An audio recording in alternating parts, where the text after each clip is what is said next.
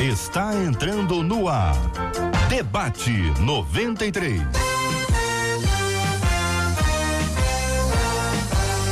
Realização 93 FM. Um oferecimento Pleno News. Notícias de verdade. Apresentação J.R. Vargas. Só que não, só que não. Hoje sou eu aqui com você na 93 FM. Seu irmão Cid Gonçalves, com prazer, com muita alegria. Baixinho, barrigudo e careca, o primeiro e único eu. E nós estamos juntos aqui na melhor na 93 FM. Lembrando que você fala com o debate. Fale com o debate 93 2461 0093. E-mail debate arroba rádio 93.com.br. Facebook Rádio 93 FM. Site www.radio93.com.br. Só mais um.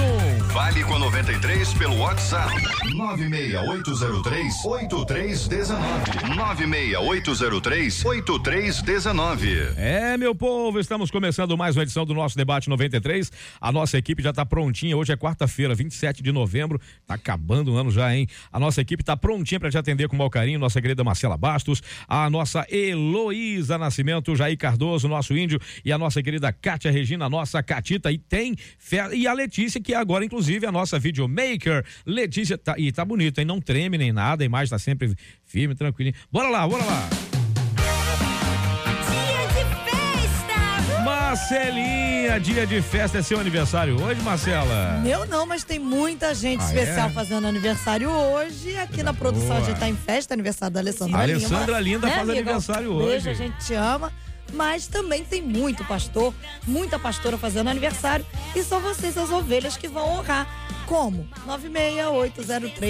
96803-8319 é o WhatsApp.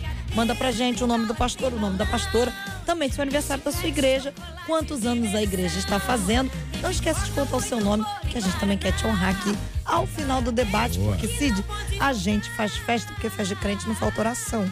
Né, É, não falta oração, E não. comida, você achou que eu ia falar comida, Eu né? achei que você ia falar de É, comida, tá mas vendo é como é que sério. você julga os amiguinhos? Ah, porque crente come, né? Falta comida também, não, mas É, nunca falta oração, tá? E aqui é o final do debate hoje.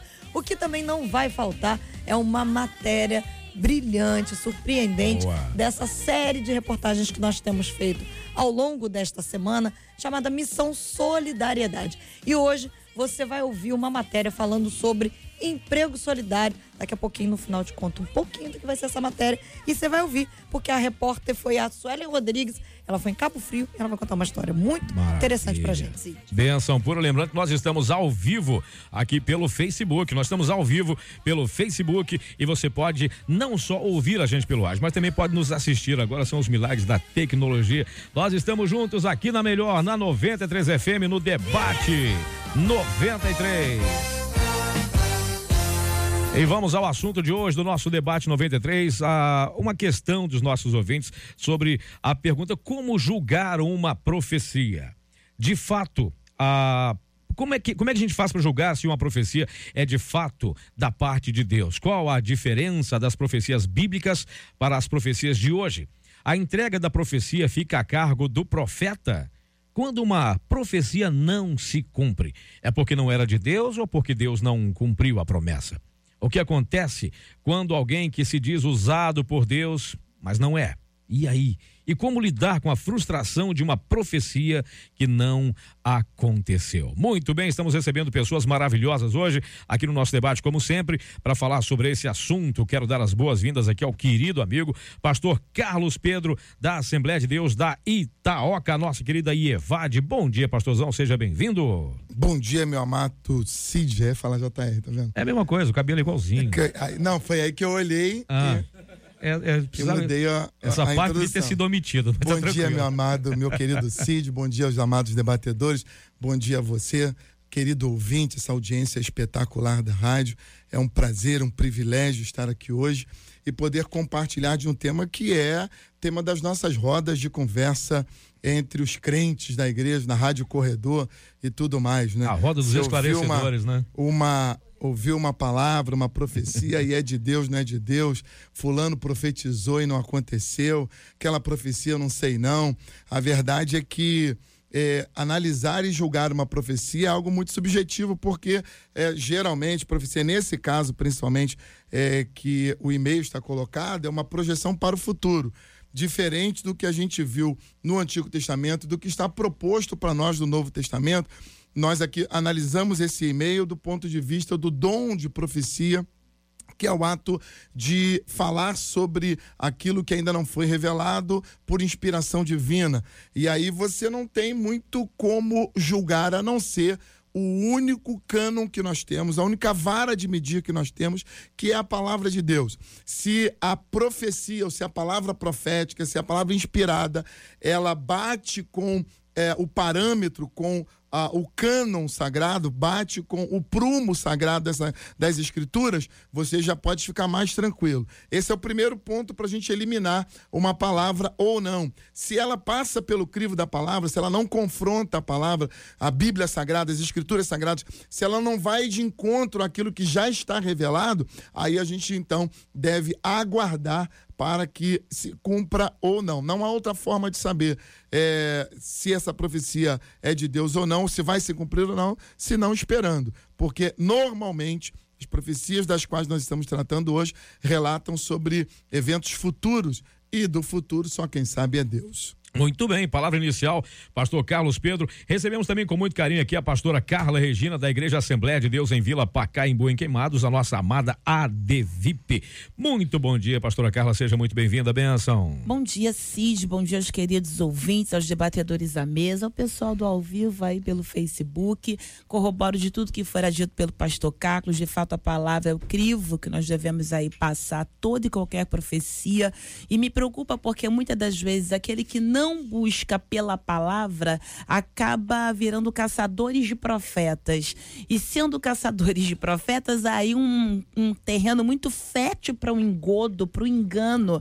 Quando a palavra não te preenche, você acaba tendo aí, a palavra sempre preenche, só não vai preencher se você não quiser que assim seja.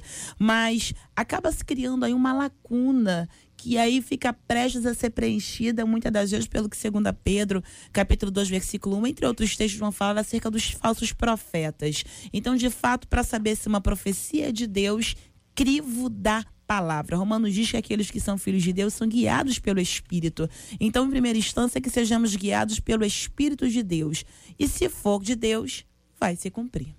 Muito bem, também recebendo com muito carinho aqui o reverendo Edson, Ar... não, antes não, Pastor, reverendo Edson Nascimento, da Igreja Presbiteriana Luz. Muito bom dia, reverendo, seja muito bem-vindo, prazer em tê-lo aqui. Bom dia, Cid, bom dia, debatedores, bom dia o pessoal que está aí no Facebook, nos ouvindo, assistindo. É, esse é um dos temas talvez mais difíceis da gente lidar, como disse o pastor Carlos Pedro, existe uma coisa é, muito subjetiva relacionada à questão desse, desse texto, né? Desse tema. Mas é, é, importante a gente diferenciar, né, como o pastor Carlos Pedro também já colocou, a respeito da, da questão dos dons de profecia, é, da gente pensar, por exemplo, da visão dos profetas do Antigo Testamento. Os profetas do Antigo Testamento diferentes daqueles que nós vemos né, na questão da, da relação dos dons de profecia, que é relatado na Bíblia, né, se a gente crê na contemporaneidade dos dons, os dons de profecias existem. Esses dons na, na história da igreja, né, eu não digo que ele não exista hoje, mas eles estão muito ligados à questão pastoral. Se a gente observar, quando o apóstolo Paulo dá algumas questões da, da profecia em si, né, em Romanos, no capítulo 12, quando ele fala do dom de profecia, ele fala na medida da fé, da ideia de saber de que nós temos o dom baseado naquilo que nós cremos, ou seja, na, na, na, fé que nós temos, né? E o dom de profecia é a possibilidade que Deus dá a alguém de conseguir interpretar o momento que ela está vivendo e aplicar a palavra de Deus diante daquele momento. Esse é o dom de profecia. E isso, né? Eu creio que Deus dá para algumas pessoas. Por isso que nós, pastores, quando nós pregamos, além de nós estudarmos, lermos a palavra, nos dedicarmos a ela, nós pedimos que o Espírito Santo de Deus esteja sobre nós nós, para que naquele momento a gente possa profetizar contra a vida daquelas pessoas que estão ali, né, do público daquelas pessoas. A gente sabe que existem muitas pessoas com problemas que nós não conhecemos, não sabemos, mas a nossa oração é para que o Espírito Santo, de alguma forma, ele nos dê né, esse poder, essa possibilidade de chegar e de ter uma palavra profética para a vida dessas pessoas. Para mim, esse é o mais seguro e esse é o que, que a Bíblia fala para gente. A gente está muito interessado em que as pessoas falem que a gente vai ficar rico, que a gente vai casar com alguma pessoa muito bonita, com algumas questões. Então, fica muito fácil disso. Eu já ouvi várias pessoas se decepcionaram muito com a igreja porque ouviram profecias de que, olha, não, o seu pai vai ficar curado, e realmente a pessoa vem e morre. São, são várias questões. Então, isso é muito subjetivo. Então, fica muito subjetivo da gente tentar acreditar nessas questões. Eu prefiro ficar com aquilo que a Bíblia diz, com as questões que a Bíblia diz. Olha, e eu quero dizer bem claro que não é que não acredite nessa questão. A gente às vezes bebe muito com a questão pagã o paganismo influenciou muito, né? Havia os profetas pagãos, né? A gente vê, por exemplo, na questão de Jezabel, que eram os profetas de Baal, que falavam que Jezabel estava sempre bonita e ela gostava de ouvir. Por isso os profetas eram bem-vindos. E nós, embora sejamos crentes, servos do Senhor, mas nós de alguma forma temos o nosso ego preenchido com essas profecias, com esses profetas que falam. A gente fala, eu recebo, eu recebo que. Não, é, não, falou que você vai ficar rico, falou que você vai, vai morar não sei aonde, que você vai ter determinadas coisas. Então você acaba, diante de uma natureza pecaminosa que anseia isso, você acaba aceitando isso como profecia de Deus. Eu gosto muito de citar o profeta Jeremias, que havia vários profetas que se levantavam e que diziam: não, o povo todo vai voltar, vai voltar, todo mundo vai voltar, vai para. Né? E aí Jeremias levanta e Deus fala para ele: olha, não vão voltar não podem ficar aí, vocês vão ficar mais 70 anos, vocês não vão voltar. Então, essa questão é diferente da gente chegar e ter essa relação com Deus e saber o que, que Deus quer para a vida das pessoas. Gente, isso é só para começar o debate, tá vendo? É só para começar, hein? Entre nós também, pastor Meise Macedo da igreja, eh, pastor, da, pastor auxiliar da, da, PIB de Irajá. Muito bom dia, pastor Meise, seja bem-vindo. Bom dia, Acertei Cid. o nome dessa vez. Pois é, dessa Aleluia. vez você acertou. É porque escreve de uma forma e pronuncia de outra. É bom dia, verdade. Cid Gonçalves. Bom Bom, dia, dia. debatedores, amigos da mesa. Bom dia a você que nos ouve. O tema é um tema muito interessante, muito atual, tem a ver com a nossa realidade do dia a dia. E essa questão do ministério profético ou do dom da profecia, eu acho que ainda hoje isso causa muita confusão na cabeça de muita gente. Existe uma necessidade nossa, quando eu falo necessidade, tem a ver com o nosso ego, da gente predizer o futuro. E a gente se esquece que, na verdade, a profecia, né? Falo profecia enquanto algo inerrante, revelado, que é a palavra de Deus. Agora, lógico, eu acredito que Deus possa usar alguém de forma específica, eu não quero reduzir aquilo que Deus possa fazer. Mas assim, eu faço coro com os colegas aqui, a verdadeira profecia é a palavra de Deus. Eu queria citar um texto aqui da Bíblia, está em Atos capítulo 11. A Bíblia diz que em Antioquia tinham profetas, né? Está lá no versículo 27. Naqueles dias desceram profetas de Jerusalém para Antioquia. E levantando-se um deles por nome Ágabo, dava a entender pelo Espírito que haveria uma grande fome em todo o mundo. E isso aconteceu no tempo de Cláudio César. Ou seja, está dizendo que Ágabo falava pelo Espírito Santo e aquilo que ele disse teve cumprimento. E aí vem, vem a pergunta do ouvinte ou da ouvinte, né? Como é que a gente pode julgar uma profecia? Pelo cumprimento.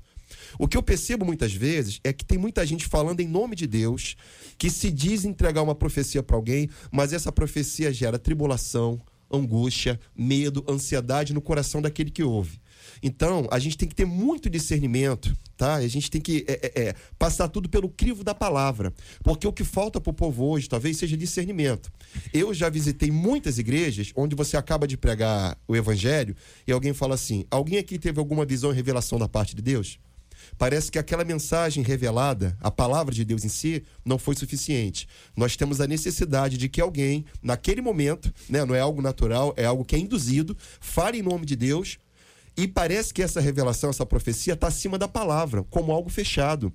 A revelação de Deus é a palavra, está fechada, como algo inerrante. Agora, aquilo que alguém diz em nome de Deus tem que passar pelo crivo do discernimento e nós temos que ver se de fato é de Deus ou não é de Deus. Então, Eu gostaria de, se possível, acrescentar a esse comentário é, uma definição, ou pelo menos tentar é, ilustrar aqui para os ouvintes, é, a diferença do Antigo para o Novo Testamento e no Novo Testamento mais é, uma subdivisão. Quando a gente fala de profecia no Antigo Testamento, a gente está falando de um ofício. O profeta, ele era é, dado por Deus de maneira inequívoca, ele era um porta-voz, ele era um arauto de Deus. É importante lembrar para o ouvinte que no, no período do Antigo Testamento, na história de Israel, nós não tínhamos essa Bíblia bonita que a gente tem hoje, encadernada, bonitinha, com 66 nós não tínhamos o tablet para consultar todas as versões, inclusive uh, os originais. Nós não tínhamos isso. Então, uh, a palavra de Deus, na sua maioria, ainda não havia sido escrita. E aí, a mensagem de Deus para o povo vinha através de um homem, vinha através de um profeta. Então, esse ofício profético, ele era estabelecido por Deus. E ele falava, o arauto falava em nome de Deus. Então ele era a palavra de Deus para aquela circunstância. E aí, Deuteronômio capítulo 18 tem aí uma regra para a gente estabelecer no que é palavra de Deus ou não. E Deus estabelece o seguinte: se alguém vier e falar em nome de Deus, esse cara tem que saber o que está falando. Essa profecia tem que se cumprir, porque se não se cumprir, esse cara não é de Deus e aí pode matar ele. Então é o seguinte: é, no Antigo Testamento, nós tínhamos a necessidade da palavra profética dada por um homem pela ausência da escrita. No Novo Testamento, nós temos a doutrina dos apóstolos. Nós já temos o, o texto bíblico escrito, a própria lei antes já, já estava escrita no, no, período do Novo Testamento, então as Sagradas Escrituras, elas já estão prontas para serem lidas nas sinagogas, nas igrejas. E o cânon sagrado vem sendo formado agora com todos os apóstolos. Então, é, já há uma, uma doutrina estabelecida. O que, que é a profecia para o Novo Testamento? É a Bíblia Sagrada, é o cânon sagrado. Então, quando a gente quer falar de palavra de Deus, a gente precisa entender que a palavra já está determinada pelas Sagradas Escrituras. E aí nós temos, então, o que nós entendemos, 1 de Coríntios 12, 1 de Coríntios 14, como o dom da profecia, que é uma discussão, mas a gente pode tentar é, ir pela, pelo dom mesmo que está ali em 1 de Coríntios 12, que é uma ferramenta, é, é, é um acessório no desempenho ministerial da igreja. E eu costumo explicar isso da, da forma seguinte: qual é a regra para a vida do crente? É a Bíblia. Agora, se Deus de repente é, vai anunciar para mim que eu vou ter um filho e ele quiser me dar o sexo desse filho, ele vai usar alguém e vai dizer: ó, você vai ter uma criança, porque ter uma criança já é bíblico, está natural. O cara Sim. casou, se casou, é natural que ele, é, na sua procriação, tenha filhos. Então, se já está pré-estabelecido, todo mundo que casa, a priori, tem direito a fazer sexo e ter filho. Então, isso é natural, já está determinado. Agora, se Deus quiser é, me dizer qual será o sexo da minha criança, ele vai revelar isso para alguém. Ele vai falar isso através de alguém. E aí é um acessório para o desempenho ministerial, como todos os demais dons são. Os dons de 1 de Coríntios e outros dons do Novo Testamento, eles são acessórios ministeriais para o enriquecimento da igreja. E são plenamente críveis. E Deus tem usado ao longo dos tempos muitas pessoas para revelar coisas acessoriamente, complementarmente a sua palavra, e eu quero que você entenda esse complementar aqui, é só para dar o detalhe, só para dar, é, se é que eu posso falar, a cor, né? Para dar uh, o detalhe da, da situação, Deus pode usar alguém através de um dom que nós e, conhecemos e se como tratando dom dos dons, é válido afirmar que eles manifestam para o que for útil. Exatamente. Então tem que ter essa utilidade. É, 1 Coríntios 14, versículo 3 vai dizer, três pelo menos acerca da profecia, exortação, edificação, consolação. Então, se for alguma coisa fora disso, às vezes a pessoa quer adivinhação. Não, Qual não o propósito existe. disso? Exatamente. Então, se não for para consolo, edificação e exortação, fica fora de um propósito para o qual é útil. Então, tem gente querendo dom para exibição e tem gente querendo receber para adivinhação. Qual o propósito? Propósito disso. E aí, quando a gente olha para isso, uma outra forma de passar pelo crivo, embora devamos julgar as profecias segundo diz a palavra, mas até mesmo acerca do perfil do profeta, quando a honra é dada para Deus é uma coisa, outra coisa é quando é usada para essa exibição gratuita. Ah, Pastor Carlos Pedro falava sobre isso. Outrora, a profeta a voz de Deus para com o homem. Hoje, o véu do templo se rasgou. Há um acesso direto ao Pai. Por que não buscar para ter com ele a intimidade? Porque sempre é escolhido o caminho mais fácil. Aí eu reitero, às vezes as pessoas são terreno fértil para falsas profecias. Num simples toque já está chorando, pegando tudo. Às vezes você acaba de pregar e a pessoa vê se é alguma coisa de Deus para mim, acabou de pregar, meu Deus do céu. Até uma hora por mim, você já fica assim, mas teve uma oração coletiva. Quando você fala da Bíblia, que a grande dificuldade seja essa. A Bíblia é, é Deus falando conosco e a profecia parece que é Deus falando comigo. Alguém falou aqui à mesa essa necessidade do seu ego de ser falado somente com ele. Mas se eu leio a Bíblia com, com profundidade e compromisso, é Deus falando comigo também. Então, às vezes, o que não tem é essa intimidade com a palavra e a busca como poderia ser o feita. diz: lâmpada para os meus pés é a tua palavra.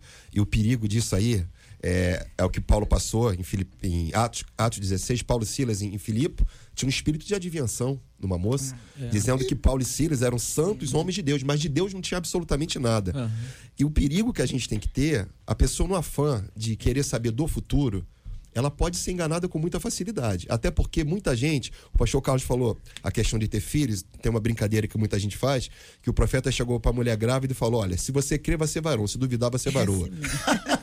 Percebe que coisa confusa? É então fica uma coisa muito confusa. O que, que tem aí de profético? Absolutamente nada. Agora, nós, enquanto seres humanos, eu acho que nós temos um pouco dessa, dessa ansiedade de querer saber do futuro e a gente não quer ter vida com Deus. Porque a vida cristã é isso, a gente vai produzindo essa intimidade com Deus e o Espírito Santo fala conosco através da palavra e vai conduzindo os nossos passos. E o perigo que se tem que ter é a gente cair nessa enganação, porque tem muitos espíritos enganadores. É o que a gente precisa também pensar, por exemplo, os dons, eles são para edificação da igreja em si, né? Nós fazemos parte da igreja. A gente vai ver das listas dos dons, nem todas as igrejas têm todos os dons. Os dons de profecias parece que aparecem em quase todas as igrejas ali, na lista né, que a gente vê registrado na questão bíblica, tal a importância. E o próprio apóstolo Paulo fala para buscar essa questão uhum. do dom da profecia. Né? E a, a, gente pensar no dom como, como algo que vem beneficiar a igreja. Aí eu volto àquele, àquele ponto. Se a gente olhar no, no Novo Testamento, os apóstolos se tornam os profetas daquele tempo. Né? O livro profético do Novo Testamento é um livro escrito por um apóstolo, o apóstolo João. Ele é o grande profeta do Novo Testamento, embora houvesse na igreja de Coríntios pessoas que tivessem dons de profecia. Então a gente vê como a, a palavra ela está sempre acima da questão da, dessas questões pequenas que eu digo. Né? É, e, e eu, eu tenho muito medo, embora eu não, não, não não desacredito que Deus não possa fazer isso, e creio que Deus faz, e já ouvi alguns testemunhos de Deus fazendo coisas maravilhosas, mostrando, dizendo várias coisas, né? Mas eu olho com muito receio, e às vezes até de uma forma um pouco cética, né? Desculpa é, essa questão, porque é, nós, às vezes, queremos estar em evidência, e às vezes existem muitas pessoas que se dizem profetas, e às vezes vão jogar naquela questão, né? Não, ah, a profecia que o Flamengo ia ser campeão da Libertadores. Tinha que vir pro time, foi de não. Deus. Essa foi de Deus, né? Essa foi de Deus. Sabia, já sabia, né? Essa aí Deus confirmou. Essa Deus confirmou. Aí, quer dizer, se não fosse campeão também, eu falei, não, mas se jogasse bem, se jogasse bem. Então, é, várias questões, se a gente perceber. Existe, existe em nós esse anseio e a gente recebe isso. Então, é, eu penso que quanto mais a gente se aproxima do Espírito Santo, porque o Espírito Santo que tem essa função que a gente colocou na questão da profecia, de exortar, de nos animar e toda essa questão. Então, à medida em que a gente busca ter uma vida de oração, essas questões elas se tornam tão pequenas e Deus passa a revelar para a gente aquilo que Ele quer para a nossa vida, porque nós lemos a palavra. Não existe nenhuma revelação maior para nossa não, vida do que a palavra de Deus. Nós precisamos conseguir entender isso. E essa é a maior profecia que nós temos, daquilo que Deus quer fazer na nossa vida. Então, é, claro, se a gente se relaciona com o Espírito Santo de Deus, a gente vai conseguir ler o momento que a gente está vivendo. E os profetas do Antigo Testamento, a gente colocando, pegando, embora haja um outro momento no Antigo Testamento o Espírito Santo estava sobre o profeta, tinha aquela questão do Espírito Santo vir e depois sair, né? Todo lá no Antigo Testamento, no Novo Testamento, ele já está sobre todas as pessoas, né? Foi derramado lá em Atos e, e, e, as pessoas elas têm essa possibilidade. Embora eh, existisse o existe o dom de profecia, a gente realmente não descrede isso, né? Mas eu creio que nós, à medida em que nós nos aproximamos de Deus, nós conseguimos realmente ter a profecia de Deus para nossa Então, vida. pastor. né, Deixa eu só, só interromper rapidamente aqui, mas a gente vai continuar o assunto. Eu quero agradecer demais aqui a audiência dos nossos ouvintes aqui pelo Facebook. Obrigado mesmo pelo carinho, obrigado acabar? pela audiência. Não, não, vai acabar só essa parte da live. O pessoal continua ouvindo a gente pelo rádio. Você pode ouvir depois lá pelo Spotify, né, Marcela? Nas, nas plataformas digitais, você pode ouvir aí o- a edição do nosso debate de hoje. E as perguntas dos nossos ouvintes estão chegando. A gente vai passar também as respostas aqui, a opinião dos nossos ouvintes com relação ao tema. Obrigado você que está assistindo a gente aí. Muito obrigado pelo carinho. Que Deus abençoe. Eu vou deixar minha testa um pouco mais brilhante na próxima vez, que ficou meio fosco aqui, né? Então, obrigado, Letícia, a nossa, a nossa videomaker, cinegrafista no celular, bacana. Obrigado, Letícia. E a gente continua aqui com o nosso debate 93. Pastora Carla ah, pediu a vez, pastor Carlos também quer falar. E aliás, o debate continua, porque tem inclusive uma pergunta aqui de uma, de uma pessoa, pastora. Diz o seguinte: olha, eu recebi uma profecia de uma pessoa que falou que se eu não andasse com meu esposo, Deus iria me, Deus iria me tirar. No caso, me levar, né? Ainda assim, mesmo, a pessoa falou exatamente assim. Porém, minha cara pastora, porém, entretanto, contudo, ah, eu sempre estive ao lado do meu esposo. E eu acompanho ele em tudo, no culto no lar, no culto na igreja, na escola dominical, nos cultos, em tudo. Nós, inclusive, aceitamos a Jesus juntos. E aí, o que dizer dessa pessoa? Você sabe que ainda hoje nós somos da mesma igreja, continuo junto com meu marido fazendo tudo. E acredita que ela não fala mais comigo? O que a professora Quinto se cumpriu misericórdia. Tá cumprindo já, sinal que ela vai viver. Já, não, já teve a resposta que essa profetada, que ao invés de profecia foi uma é profetada, tá. né? Agora, uma coisa vai interessante. Tá e- ciente aí. e- Algum dia o será que eu ela quero vai morrer? dizer Vai até nada. corrobora com isso, porque às vezes que nível de importância algumas palavras liberadas exercem sobre nós. Porque se você recebe uma profecia, continue vivendo a sua vida. Se for de Deus, naturalmente, vai vai acontecer. Então, quando você para naquilo, meu Deus, e se não for? E se é? E não sei o quê? Aí será que vai? Qual meu que Deus, é? ela torna uma relevância que não deveria, porque se é de Deus, vai acontecer. Você não precisa ficar estressado. Eu amo um texto, Atos 21, acerca de Paulo, convoca os presbíteros de Éfeso, quer ir para Jerusalém, profeta Ágabo Ágabo, chega uhum. na casa De Filipe encenada, né? e as quatro filhas que profetizavam. E aí ele demora-se um pouco ali, pega a cinta, amarra os pés e as mãos e profetiza dizendo: assim se fará aquele cuja cinta for o dono, se insistir em ir para Jerusalém. Açoites e prisões lhe aguardam lá, você será entregue nas mãos de gentio. O comportamento de Paulo é top, porque enquanto tá todo mundo chorando, dizendo não vai, ele eh, segue a vida. Ele fala: por que chorais magoando meu coração? Não sabeis que estou disposto não só a morrer, como também a padecer pela causa do evangelho.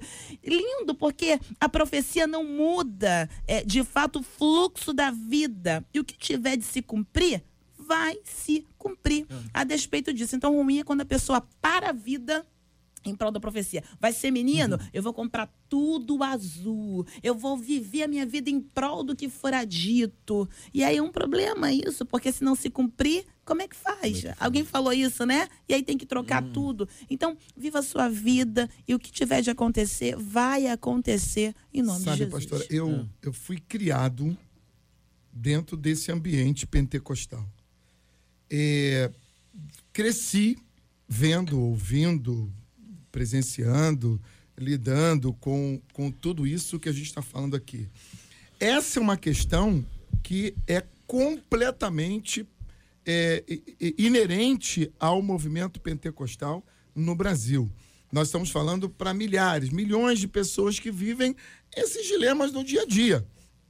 E é importante que nós eh, deixemos claro o seguinte: é, o dom de profecia, como revelação, como eh, instrumentalização do Espírito Santo, como a revelação daquele, daquele detalhe na, na vida, ele é fato, ele é real, ele, ele faz parte da igreja, ele enriquece a igreja, ele, ele traz edificação, ele complementa a obra da igreja no dia a dia. Mas nós temos uma regra. A regra é a palavra. Porém, nós somos muito místicos. É muito mais fácil eu ir na casa da irmã. Eu, quase que eu disse o nome da irmã. Eu, eu ir na casa Fala da não. Irmã endereço. Passa não. e, e ouvir lá um direcionamento para minha vida. Como era feito no Antigo Testamento, as, as jumentas de, do pai de Saul Pai de Saul. é, foram perdidas e Saul vai procurar e o garoto dele falou, pô, tem um cara aqui. Pô, a gente não precisa ficar Pra que procurando a procurar, jumenta. gente? Nós temos um Waze O igual cara pelo já dá pra gente onde está a jumenta. Vamos lá.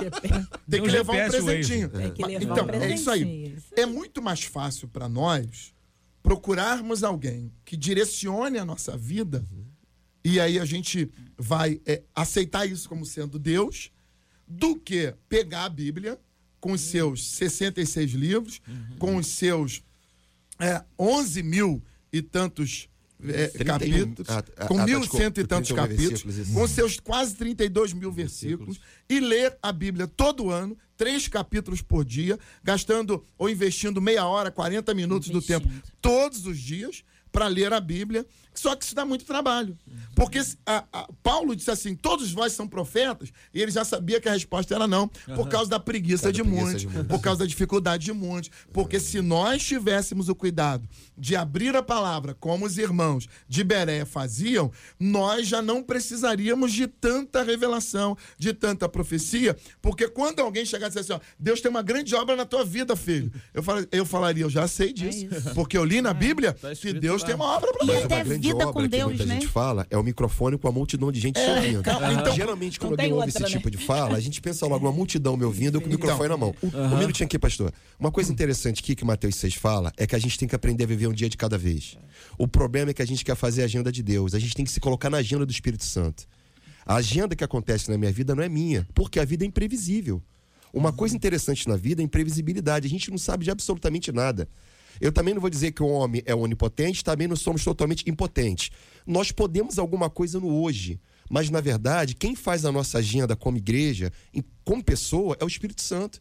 E essa questão da profecia é uma coisa interessante, porque a pessoa pauta a agenda de- dela naquilo que ela ouve o tempo todo. Tem gente que vai ao monte já com essa intenção de parar no pé do monte e alguém dá uma revelação. Então a pessoa vive pautada nisso e se esquece que Jesus fala para viver um dia de cada vez. Basta cada dia o seu próprio mal. É importante nós lembrarmos que aquele princípio de Deuteronômio ele vale para nós. Qual é a regra? É saber se Deus está falando ou não, se o Espírito sim. Santo está falando ou não. Eu já vi, já ouvi muitas vezes, é, e nitidamente, o Espírito Santo trouxe uma, uma palavra para o profeta ali. E o profeta, ele reproduz aquilo que o Espírito Santo falou.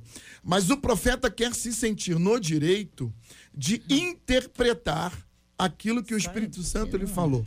Então, eu estou, assim, muito habituado a ver Deus, o Espírito Santo É usando firula, alguém né? As e firulas. falando alguma coisa através de uma pessoa e nitidamente aquela pessoa se sentir no direito de pegar o pacote do Espírito Santo, E abrir o pacote. abrir o pacote É, e interpretar para direcionar a vida da pessoa. Isso é um crime. Isso é um crime espiritual. Porque se Deus disse uma coisa, eu só posso dizer o que Deus me disse. Se Deus me mostrou uma coisa, se Deus me mandou dizer alguma coisa, eu só posso dizer o que Deus me mandou dizer. Porque se eu disser qualquer coisa além daquilo que Deus me mandou dizer, eu estou incorrendo num erro gravíssimo e se fosse em outros tempos, eu morreria. É, por isso que a, a questão profética, né, a gente vê hoje, nós pastores, nós líderes, né, faz parte do nosso, do nosso ministério. Essa é a nossa questão. E a oração que a gente faz pela questão da iluminação do Espírito Santo é exatamente isso. Se a gente olhar na igreja primitiva, na- no período dos pais apostólicos, parece que a, a função profética dentro da, da questão de dons, parece que ela, ela diminui dentro da, né? A gente vai ver a questão da necessidade, porque a profecia, ela tem o propósito, a gente pensar os dons espirituais, elas têm o propósito do reino de Deus, né? Da, da expansão do reino de Deus. Então, nós precisamos pensar nisso. E nós, é, porque a nossa vida é uma vida numa sociedade totalmente utilitária e nós acabamos utilizando a, a profecia para nós mesmos, para nossas questões. O que, que Deus quer falar do meu futuro? Deus pensa na, na questão da igreja em si. Os dons são dados na, na expansão da igreja, a gente precisa pensar dessa forma, né? E a, a, a gente vai ver por exemplo, lá em Efésios, né, que fala que os pastores mestres, né, pastores são mestres, e a profecia, ela também é ligada a isso. Nós precisamos. E a questão do transe, como algumas pessoas pensam, isso é uma questão pagã, né? Se a gente olhar os profetas do Antigo Testamento, embora seja outro momento hoje, eles podem ser para a gente uma maneira da gente ver como era a questão profética. No Antigo Testamento nós tínhamos também escolas de profetas, né? Toda essa questão. O transe, ele normalmente não acontece, né? A gente vai ver, por exemplo, olhar os livros do profeta Jeremias, Jeremias com relação à questão de Deus, Isaías e todos os outros profetas, a gente vai ver como eles se relacionavam com Deus, que eram pessoas que estavam próximas de Deus, que tinham a ação do Espírito Santo sobre a vida deles, e por conta disso eles falavam aquilo que Deus dizia, como disse o pastor Carlos Pedro, naquele tempo nós não tínhamos a Bíblia, só tínhamos só a, a, Torá, a Torá, que era uma questão que era da, lei. da lei né, em si, e eles traziam de Deus aquilo que Deus queria fazer para guiar o povo, para conduzir o povo. E essa era a proposta. E aí, por causa da questão da influência pagã, existia muitos falsos profetas. Talvez existisse naqueles tempos muito mais falsos profetas do que existem hoje né? A gente vê, por exemplo, quando a gente olha Jezabel, a quantidade de falsos profetas Sim. que ela tinha, dos profetas de Baal, era enorme, é né? Então, tanto que Elias tem a sensação de estar sozinho, dele ser o único profeta do Senhor, porque existia muitos outros uhum. falsos profetas. E hoje também continua existindo falsos profetas, talvez numa proporção menor, porque talvez é, naquele tempo havia umas certas recompensas da questão dos falsos profetas, falsos profetas que estavam ali na questão do trono, né? Hoje talvez a recompensa seja só o status que as pessoas às vezes têm hum. nas comunidades, nas igrejas onde elas Crescer estão. dói, né? De fato, é, fisicamente é comprovado é cientificamente, mas espiritualmente também. E a gente acaba pegando uma geração que se habituou a ter sempre quem lhe diga o que fazer. Uhum. Acredito não só na condição de profeta, mas como pastores, em gabinetes pastorais, todos aqui, eu sou a menor da mesa, mas todos passamos por isso. Quantas das vezes o membro não vem a nós em gabinete para tentar pegar uma direção que já é clara segundo as escrituras? Perguntas que já, já têm suas respostas, se porventura tivesse o um mínimo de relacionamento com Deus através da palavra. Uhum. É maravilhoso quando de fato aquilo que você já busca ou já vive em si em Deus é corroborado pela, pela palavra, pela voz, pela boca de um profeta. Uhum. Mas isso está sendo corroborado ao que você já sabe pelo relacionamento com Deus. Uhum. A nossa preocupação é quando o outro não busca com Deus esse relacionamento e quer buscar com quem buscou. Uhum. Essa é a dificuldade. Quando eu vou para as Sagradas Escrituras, Atos 8, amo esse texto, Filipe, acerca do etíope eunuco, uhum. e uma explanação da palavra, rapidamente ele entende. Ah, aqui uma, aqui uma, uma, uma poça de água, uma porção de água. O que, que impede de eu ser batizado? Uhum. É alguém que entende, quer vivenciar através de um relacionamento pessoal. Filipe logo é transladado e arrebatado, porque ele já tinha condições de andar sozinho. Uhum. Não significa que vai ser para todo sempre. Há momentos na vida que você vai buscar referência, ajuda, a gente está aqui para isso. Uhum. Mas a proposta do evangelho é crescimento. É, a proposta do evangelho é que você ande com Deus. É e progressivo que, isso, E agora né? você uhum. vai ajudar Tem outras etapas. pessoas. Exatamente. E isso nos dá um outro dom que também deve ser muito buscado, está em falta nos dias de hoje, que é o dom do discernimento. Uhum. O dom do discernimento vai nos fazer discernir espírito. Quem é que Sim. fala pela boca do tal? Não é um clique. Aí o pastor Carlos Pedro falou algo interessante. Gente que às vezes enfeita o pacote que Deus mandou sem que Deus mandasse. Quem discerne isso? É. Essa linha tênue entre o que Deus realmente falou e o que o outro usou de firula para entregar. Mas não, é, mas não é porque tem plateia para isso? Tem plateia, Total. lógico. Ah, eu, eu me lembro de um texto que está lá em Ezequiel 13, me parece do versos 3 em diante, que fala a respeito disso, de pessoas que falam de coisas que não viram, que falam coisas que o Senhor Sim, não mandou. não mandou e o pior, dizer. ainda fica esperando o cumprimento de uma promessa que Deus não fez. É, e a vida da pessoa trava muitas vezes, né? E trava a vida de outras Essa é pessoas é também. Uma reportagem agora recente revelou que o Brasil é o país mais ansioso do mundo. Nós somos o país mais ansioso do mundo. Coloca isso dentro da igreja, você vê o, o, o é. Aí ingre- piora, piora assim, muito. Não, o, o ambiente, o que ambiente, você cria para exatamente. isso. E nessa né? ansiedade nossa de querer saber do futuro, eu acredito que acaba tendo demanda para que se levante Com profetas certeza. e profetisas para falar em nome de Deus. Eu queria deixar um texto bíblico aqui, Romanos 8, verso 14, diz assim: Porque todos os que são guiados pelo Espírito de Deus, esses são filhos de Deus. Então, Paulo está dizendo que a gente tem que ser guiado pelo Espírito de Deus. Também queria reiterar aqui que tem horas que Deus se cala. Tem momentos que eu oro, eu busco a vontade de Deus, eu leio a Bíblia e não ouço absolutamente nada. São decisões, eu acredito que cada um de nós aqui tem essa experiência. Tem horas que Deus não fala nada. Você ora, você busca, você não sabe o que fazer. Bom, o que, que eu faço? Boto o assunto sobre a mesa. O fato de Deus não me responder na hora que eu quero não quer dizer que ele me abandonou. Então a gente tem que entender que a agenda é do Espírito Santo, a agenda não é nossa. E a gente quer fazer uma agenda para Deus. Aí Jesus fala em Mateus capítulo 15, no verso 14: vocês são cegos e guias de cegos. Se um cego guia outro cego, ambos cairão no buraco. E esse é o problema. É muita gente cega buscando ajuda com gente cega. Aí é uma tragédia completa. Porque são duas pessoas caindo no buraco. Né? E buraco é que eu falo, enfim, né, de algo ruim É, que possa acontecer, situações da vida que vai trazer tristeza e E sofrimento para as pessoas. relacionamento com Deus ah, acaba de ser, acaba nos fazendo discernir até o silêncio dele. Uma das tipologias mais lindas de Deus para conosco é de um pai para com um filho.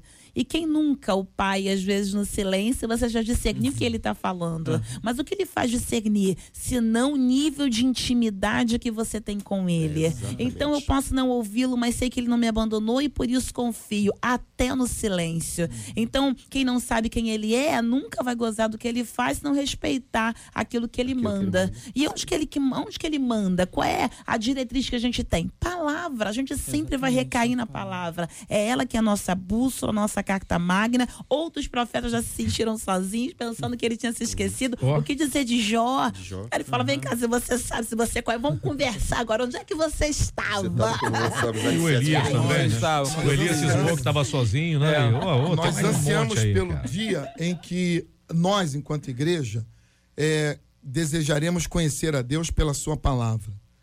E, e não querer um Deus que a gente construa por si só. É, enquanto nós não tivermos esse caminho de ler a palavra de Deus, de se relacionar com Deus individualmente, de construir uma relação pessoal com Deus e viver a igreja como ele estabeleceu, nós teremos essas dificuldades. Porque se nós lermos a palavra, se nós estivermos em contato com a palavra no dia a dia, é, Deus poderá ainda assim, é, através dos dons espirituais, o Espírito Santo pode trazer detalhes à igreja. E quando isso acontecer, Colossenses 3 e 14, será para nós uma regra. A Bíblia diz que a paz de Cristo é um árbitro. É um, é um cânon ali, é um, é um fator de julgamento. sinal, de é um sinal de Deus. Então, quando eu ouço uma coisa que me perturba, isso não pode ser de Deus. Quando eu trago, quando eu ouço uma orientação que me traz desequilíbrio, isso não pode ser de Deus, porque tudo que vem de Deus, ainda que seja uma notícia ruim, vai me trazer paz, porque o, o Espírito Santo que está em mim, ele testifica com aquilo que está sendo dito.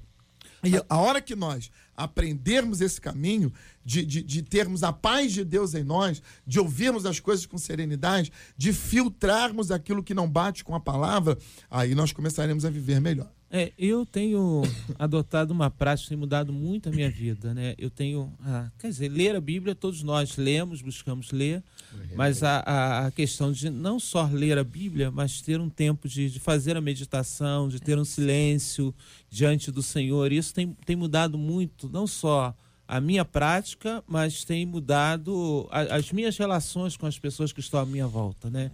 Isso tem me dado uma paz, aquilo que a gente fala da questão da paz do espírito, porque a gente vê tantas pessoas em guerra, né? E às vezes se levantando como profetas, e dizendo e trazendo profecias, mas pessoas que o seu jeito de ser, a sua vida em si, realmente não, não relata isso. Então, quando a gente busca, né, e eu tenho feito isso, buscado a Deus diariamente, tido esse meu tempo de oração, de dedicar ao Senhor, Deus fala ao nosso coração, Deus fala para nós, e, e a gente tem ali, né, eu normalmente compartilho nas redes sociais um, um versículo bíblico, que é o versículo que eu me sinto mais tocado pelo Senhor.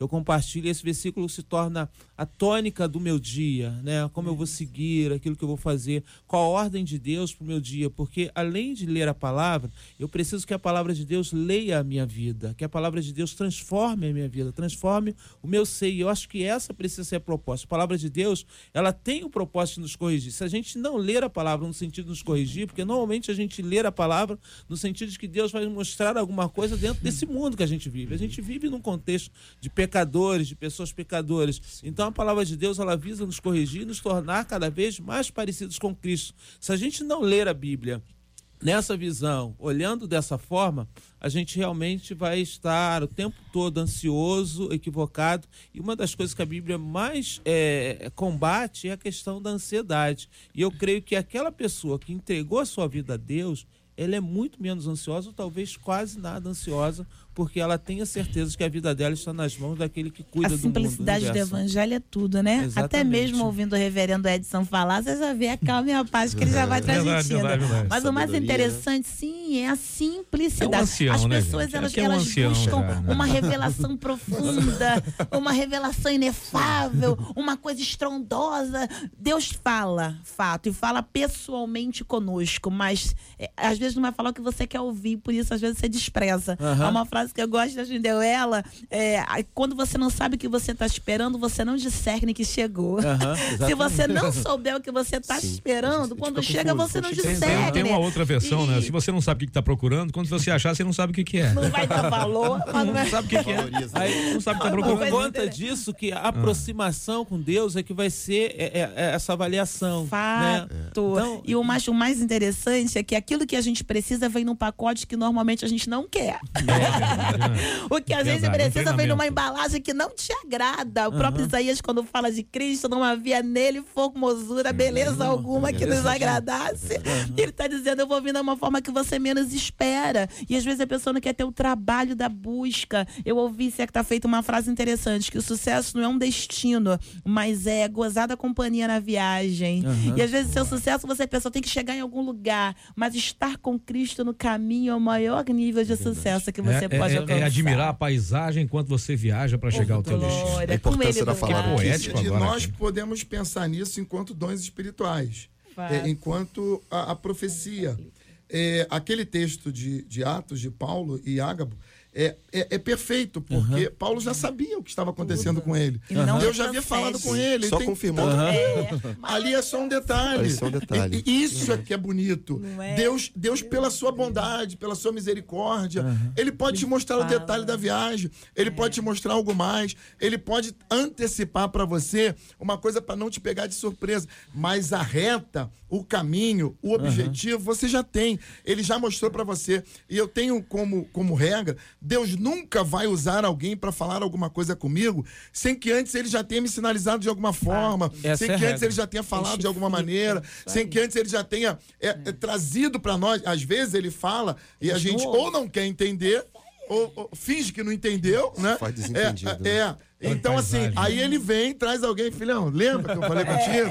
Hã, senhor? O quê? Hã? Era Ô, comigo pastor mesmo. Carlos, e é não a pode ser emocional. E não pode ser emocional, porque quando o povo lá na casa de Filipe começa a chorar, a tendência de todo mundo é, então é melhor não ir não, quer saber? Exatamente. Eu vou entrar, eu acho que não é Deus. Discernimento Mas você vê. Paulo não tinha medo no tá futuro também, né? convicto. Era uma Exatamente, pessoa não que estava disposta a Paulo ir. tá convicto. Porque ele entendeu que era vontade. Era, era Deus. missão de Gente, vida. eu tô pronto não apenas a sofrer esse negócio de me bater. Combati bom combate, acabei a Eu tô carreira e morrer, a- gente. Não, e o homem que viveu a vida que ele viveu antes e depois mostra Muita que o cara não tinha medo da mudança, não tinha Tem medo de é enfrentar a dificuldade de que aparecia. aqui Josué 1, versículo 8, porque Josué só tinha um Pentateuco, que Deus fala assim: não se aparte da sua boca o livro desta lei. Antes medita dia e noite, para que tenhas o cuidado de fazer conforme tudo quanto nele está escrito. Porque então farás prosperar o teu caminho e prudentemente te conduzirá. O que que Josué tinha? O Pentateuco. Só isso. Só isso. E era o suficiente para que ele tivesse uma vida bem sucedida na partilha da terra. E ele precisava de orientação. Né? A gente dá a entender no capítulo 1 aqui que ele estava muito inseguro. Substituir Moisés, que responsabilidade. O texto fala, Josué, medita de dia e de noite, na palavra. Pronto. O que faz a diferença na nossa vida é o conhecimento da palavra. Israel se diferenciou dos outros povos por conta do conhecimento da lei. E passou a ser igual a qualquer outro povo quando deixa a lei de lado. Então a E gente as precisa- consequências as vieram e consequências foram, estão lá. vieram, Porque deixaram de observar a lei. Hoje nós temos uma revelação mais completa do que a revelação que Josué tinha. Nós temos o Novo Testamento e o Antigo Testamento completos. Não, e vamos além, porque quando a gente vê José, tá, ele tinha Torá, eu vou pra José, que nem isso Que tinha. nem isso tinha. Foi só um sonho. E todo o seu trajeto de traição dos seus irmãos para com ele não fizeram retroceder uma vírgula. O cara ser injustiçado na casa de Potifar e ainda assim ser fiel ao Senhor. E a gente tem todo um aparato. Todo um aparato. Hoje em dia a gente tem temos a conhecimento, igreja, mas nós temos uma a falta palavra, nós temos o Espírito né? Santo derramado. É, mas temos as lives no Facebook para atrapalhar, as lives proféticas um no Facebook. nesse meio que eu queria, eu queria ressaltar, que é uma dúvida da ouvinte. Isso, isso é uma, uma coisa que perturba muita gente. O que, que acontece com uma pessoa que diz que é usado por Deus É. e não é? Boa. É, po- porque assim, Cara, o cara tá, tá todo errado ali, mas ele tá falando e tá acontecendo. O que, que acontece com essa pessoa? Querido, eu quero te dar uma, uma palavra que pode ser decepcionante. Ui. Muitas vezes não acontece nada. É verdade. Muitas vezes, é, a princípio, você vai ficar olhando ele falando é, coisas que não são de Deus e, e muita gente ouvindo, muita gente caminhando segundo as orientações e não acontecendo nada com ele, a princípio.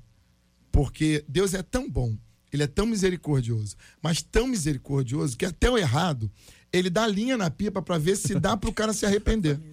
É verdade. Para você ter uma ideia. Agora, eu não tenho o direito de ficar se- me deixando guiar por um cego, tá certo? Então, se eu tenho a luz, se eu tenho a palavra que abre os meus olhos, eu não vou me deixar ser guiado por cego. Então, meu irmão, se você quer ser guiado por um cego, aí Deus já não tem responsabilidade nenhuma com isso. Agora, se você conhece a palavra, a luz da palavra vai te alertar em relação a isso. Abre o olho. Gente, olha, nós já estamos chegando aqui já quase no final, temos uma matéria maravilhosa para colocar agora há pouco. Ah, e uma matéria realmente muito interessante, motivadora daquilo que a gente imagina, não tem mais jeito, sempre tem uma esperança do que acontece. Pois muito bem, a minha querida Marcela Bastos está aí para falar a respeito do. Não é, da, não, não é isso. Não, é da matéria. Mas se eu errasse, se eu acertasse tudo também, não seria eu, né? Não é profético. O que que é a matéria hoje, Você Marcelo? está indo bem. Tô indo bem, Pra quem está acompanhando. Mas essa aqui que eu vou, vou dizer, eu fiquei emocionado, eu fiquei emocionado com a chegada aqui de um, anci, de um outro ancião que acaba de chegar aqui. Quando eu falei ancião, gente, tô dizendo a sabedoria de ancião em pessoas tão jovens. Eles interpretaram que eu chamei o reverendo Edson de ancião. vocês Na verdade, eu falei que Chamou o pastor Edson. Não, foi. agora ele falou pessoas no plural. Não, mas né? eu quero dizer o seguinte, ele é uma pessoa não, com mas- sabedoria. Não, Marcelo, não queria contenda. Pessoas que têm, imagina. têm a sabedoria de ancião em pessoas tão jovens. Foi o que eu falei. Mas eu chegou aqui um ancião. obrigado. Mas aí eu digo. gostei, gostei, me saí bem, É me saí bem. Me saí bem, me saí bem. Mas o tá ancião tá realmente chegou aqui, inclusive, com barba de profeta, meu querido pastor João Roberto. Não sei por que o apelido Duda. Aí eu, aí me eu fiz o quê? Desconjuntou. É, desconcentrou, Marcelo. E desconjuntou junto, porque aí clicou onde não era pra clicar. Aprendeu essa palavra com o ancião, viu, Marcelo? O que, que é a matéria hoje, Marcelinha? Seguinte, todo mundo que está acompanhando a gente sabe que essa série de reportagens, a Missão Solidariedade, a gente começou na segunda-feira, termina amanhã, dia de ação de graças. E para incentivar você a viver uma vida diferente, com gratidão a Deus e sabendo que às vezes uma pequena atitude sua pode mudar a história de alguém. E hoje, lá, é, lá em Cabo Frio, a história vai contar pra gente, essa reportagem vai contar pra gente, que um desempregado e ex-usuário de drogas percebeu que podia ajudar outras pessoas desempregadas. Inicialmente, ele criou um grupo no WhatsApp para poder divulgar as oportunidades oferecidas pelos comerciantes. A ideia acabou dando tão certo que hoje ele administra um balcão de empregos na periferia da cidade. Todo atendimento é feito de forma gratuita e a reportagem é de Suelen Rodrigues. Missão, missão. Solidariedade. Dinheiro, carro de luxo, festas e muitas drogas. Durante quatro anos, Cláudio foi usuário de cocaína. A dependência química logo trouxe consequências. Se afastou da família, perdeu amigos, o emprego e ficou doente. O uso do entorpecente deixou uma marca para sempre. Ele ficou cego de um olho. Eu tenho hoje 43 anos de idade, sou casado, tenho dois filhos. Sempre fui gerente de hotel. Na vida em comum, teve os encontros com a questão do uso de droga. Começou a ser esporádico, fim de semana, e depois partiu para dia a dia, né? Já usava no trabalho. Comecei a ficar dependente químico mesmo. Comecei a ter um glaucoma, tive uma trombose, estourou muito rápido pelo uso contínuo, porque a cocaína ele acelera os seus batimentos, a pressão sanguínea. Eu fiquei cego de um olho, que é o olho direito, fui internado e depois fiz três cirurgias. Eu fui curado pelo Espírito Santo de Deus, através de pessoas, através da minha igreja, e que me ajudaram, me deram apoio naquele momento e me assistiram. Como ex-usuário de drogas, Cláudio teve dificuldade para retornar ao mercado de trabalho. A oferta de vagas existia, mas em muitas delas ele não atendia aos requisitos ou não se sentia preparado para exercer a função. Foi aí que percebeu que a oportunidade de emprego que não servia para ele poderia ser interessante para outras pessoas. Cláudio conta que decidiu então criar um grupo em um aplicativo de mensagem e divulgar as vagas. Eu recebia as vagas e ia passando, não tinha nem noção que ajudava. Só que deu tão certo que começou a crescer. Hoje A gente tem mais de 50 grupos no WhatsApp, 256 cada um. Temos um Facebook com 43 mil membros. Temos um blog que hoje tem aí de 15 a 20 mil acessos dia. Desde então, Cláudio ajuda milhares de pessoas a retornarem ao mercado de trabalho. Mais de 7 mil pessoas foram beneficiadas nos últimos seis anos. A iniciativa deu tão certo que se transformou em um balcão de empregos na região dos Lagos. O atendimento é feito em uma sala da Associação de Moradores do bairro Jardim Esperança, periferia de Cabo Frio. Cláudio faz questão que todos os serviços prestados à população sejam de graça. E a gente faz mais de 35 serviços totalmente gratuitos. Faz o currículo, imprime, agenda de seguro-desemprego, carteira de trabalho, identidade, auxílio doença, auxílio maternidade e aí vai. Durante a reportagem, eu acompanhei o processo seletivo para três vagas de copeira em um hotel de Cabo Frio. A Ironir é uma das candidatas. Sem emprego fixo há quatro anos, seu maior sonho é voltar a trabalhar de carteira assinada. Agora eu trabalho como diarista, né? Mas assim é bem complicado. Tem dia que tem serviço e tem dia que não tem. Então fica muito difícil. Aí eu preciso voltar, ser fixa, carteira assinada, para poder ter uma estabilidade. Eduardo é um dos 10 voluntários que atuam no balcão de emprego e sabe bem o que é ficar sem trabalho. Foi justamente quando mais precisou e ficou desempregado que conheceu o projeto. Foi tão bem recebido que decidiu fazer parte da equipe. O técnico de segurança do trabalho agora faz faculdade de serviço social e dedica boa parte do tempo a ajudar as pessoas. Eu me apaixonei de vista. O que me motivou foi o fato de, na minha cidade, não ter um projeto como esse. E foi algo maravilhoso que aconteceu na minha vida, principalmente quando alguém chega aqui para mim e fala que eu consegui um trabalho através do balcão de emprego. E isso para mim é algo que me deixa emocionado e me deixa com dever cumprido. Trabalho solidário não para de crescer e vai contagiando muita gente. Além de ajudar as pessoas a conseguirem uma recolocação profissional, os voluntários doam cestas básicas, oferecem aulas de dança, orientação jurídica e atendimento psicológico a quem estiver precisando. Cláudio fala com orgulho que ajudar o outro faz muito bem, conseguindo a tão sonhada assinatura na carteira de trabalho para os moradores da comunidade onde vive. Quando você ajuda uma pessoa, você pode ajudar ela e fazer a diferença para a vida toda. A pessoa sem trabalho, ele não estuda, ele não se alimenta, se ele não estuda, ele não se forma, se ele não se forma, a gente perde um grande médico, um grande professor, um grande profissional, um grande político. Eu me sinto muito feliz com tudo isso e só agradeço peço a Deus que só o nome dele seja exaltado e glorificado. De Cabo Frio, na região dos Lagos, reportagem Suelen Rodrigues. 93 FM. Impressionante o que a uma única atitude pode fazer, pode criar, pode Verdade. gerar. Então, a nossa intenção aqui nessa, nessa, nesse conjunto de reportagens, nessa missão solidariedade, é que você se sinta de fato até mesmo confrontado a ter uma atitude solidária, de gratidão a Deus, mudar a sua vida e mudar a vida de tanta verdade, gente em verdade, volta. Sim, verdade, sim. Gente, olha, eu queria agradecer demais aqui a presença dos nossos convidados de hoje. Pastor Meise Macedo, muito obrigado pela sua presença. Que Deus o abençoe sempre, bom pastor. Obrigado, Cid. Quero agradecer a rádio mais uma vez pelo convite, agradecer a mesa aqui, essa mesa seleta. Que Deus abençoe cada colega. Você ouvinte, quero agradecer também o pastor Misael, amigo e irmão, que me acompanhou hoje aqui. Deus abençoe a sua vida e a sua igreja. Manda um abraço para toda a família PIB de Irajá. Deus abençoe. Maravilha. Reverendo Edson Nascimento, obrigado, campeão. Deus abençoe. Eu que agradeço, Cid. Gostaria de mandar um abraço muito especial para minha igreja, a Igreja Presbiteriana Luz. Amanhã nós estaremos juntos agradecendo a Deus.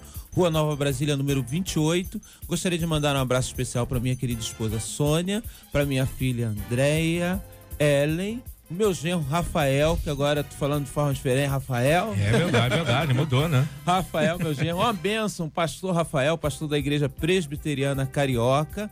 Mandar para minha filha Ana Carolina, meu netinho, Andrei, uma Gente, graça. tem que babar quando fala do neto. É, mudou até o tom. Viu? Mudou tudo, viu só?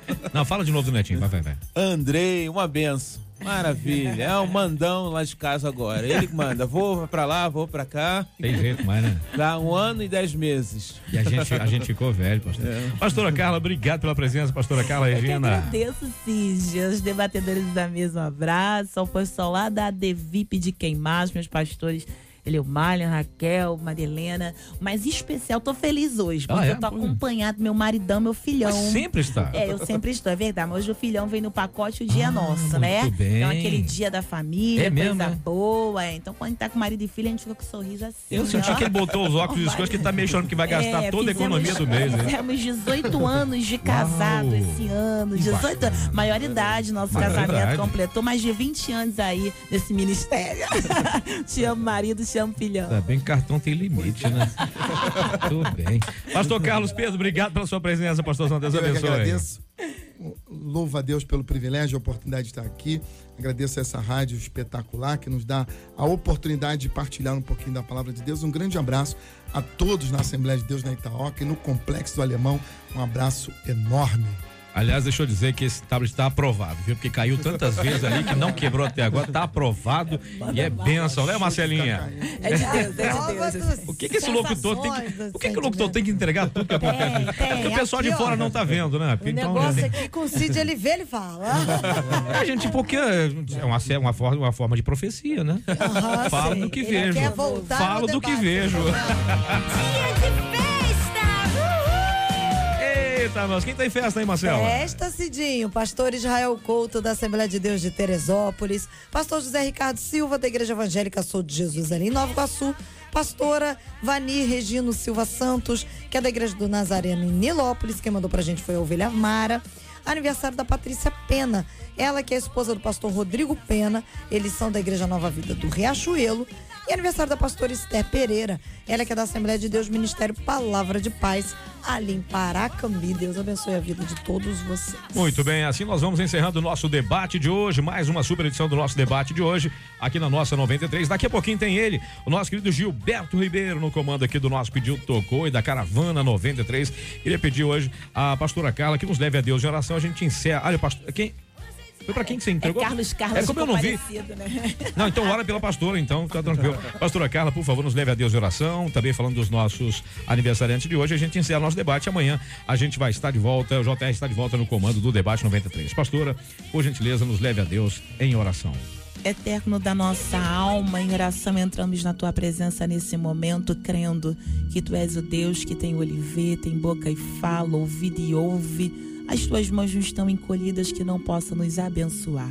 Oramos, Senhor, apresentando a causa dos enlutados, daqueles que sofrem ou padecem algum tipo de enfermidade, aqueles que se encontram angustiados na alma. Senhor, visita para a honra e glória do teu nome. Que se alguém que recebeu uma profecia de uma forma indevida, alguém que pensou ter sido o Senhor a falar e não foi, e porventura se frustrou, se entristeceu. Eterno da nossa alma, visita. Senhor, em nome de Jesus, de fato, Senhor, tu és o Deus que fala quando quer e a tua palavra é bússola para os que te amam. Nós oramos pela vida de cada aniversariante que fora citado aqui, visita cada família, cada casa em festa e glorifica o teu nome. Nós oramos por cada pessoa integrante da Rádio 93, os debatedores à mesa e de cada um que nos ouve nessa manhã, começo de tarde. Oramos em nome de Jesus.